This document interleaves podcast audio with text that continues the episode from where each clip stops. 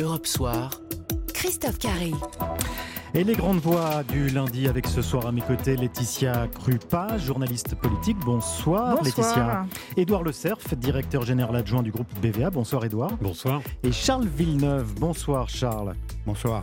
Alors nous allons revenir euh, évidemment sur ces élections régionales et ce choc de l'abstention qui a sonné la classe politique française. Plus de 66% des électeurs qui ne se sont pas déplacés, deux Français sur trois, et des résultats qui ont finalement déjoué les pronostics avec une très forte prime au sortant et un score du RN beaucoup plus faible que prévu. Alors Marine Le Pen s'est exprimée à l'issue des résultats hier soir sur un ton assez offensif. prendre cinq minutes de votre temps pour faire entendre la voix du peuple, ce peuple qui souffre et qui aspire au renouveau, pour faire valoir vos idées n'est pas seulement un droit, c'est un devoir. Tout est possible, pour peu que vous le décidiez. Dimanche prochain, déplacez-vous et votez. Je vous appelle à déconfiner vos idées et à redresser le résultat de ce premier tour aux urnes patriotes.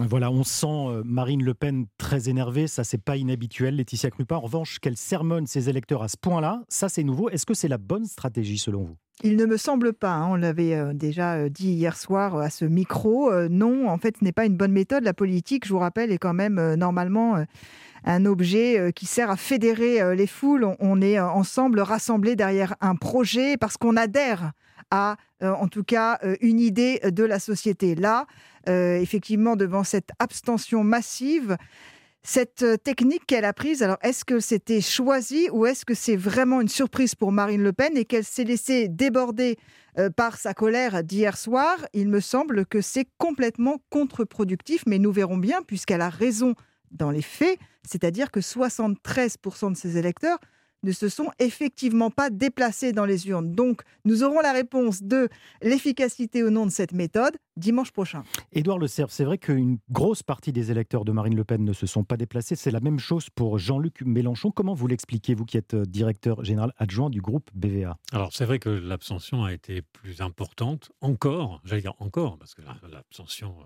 sur l'ensemble du corps électoral est déjà extrêmement importante. Elle était plus- 66%, oui. voilà, plus importante encore sur, euh, sur ces catégories-là. Pourquoi?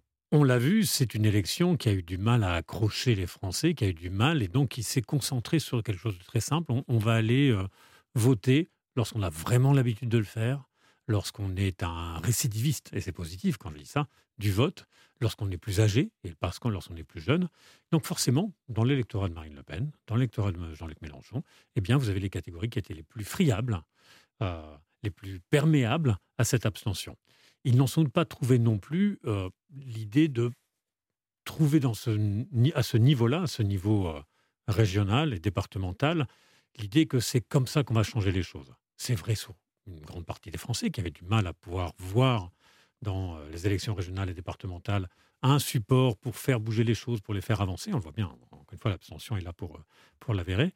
Mais c'est vrai que encore plus largement, est-ce qu'ils se sont dit on va passer notre tour? Est-ce qu'ils ont été déçus ou en tout cas, est-ce qu'ils ont anticipé le fait que ça allait être relativement facile? Parce que c'est vrai que les sondages donnaient, avec une participation plus forte, des niveaux meilleurs. Est-ce qu'il y a une démobilisation? Ça, je ne le crois pas vraiment.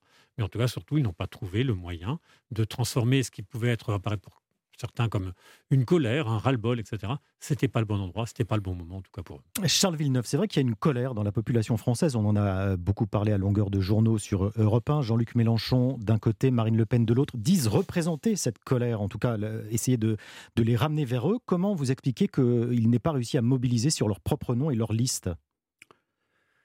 Moi, le seul qui m'a parlé vraiment d'une colère sourde, je me souviens, il y a à peu près 45 jours, j'ai passé une journée avec lui, c'est Xavier Bertrand.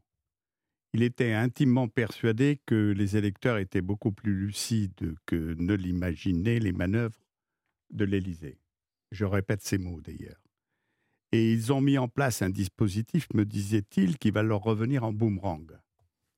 Parce que je crois qu'il ne- que le président de la République en réalité, n'a aucune notion de ce que sont les municipales ou les régionales, qui mettent toujours en avant les barons locaux.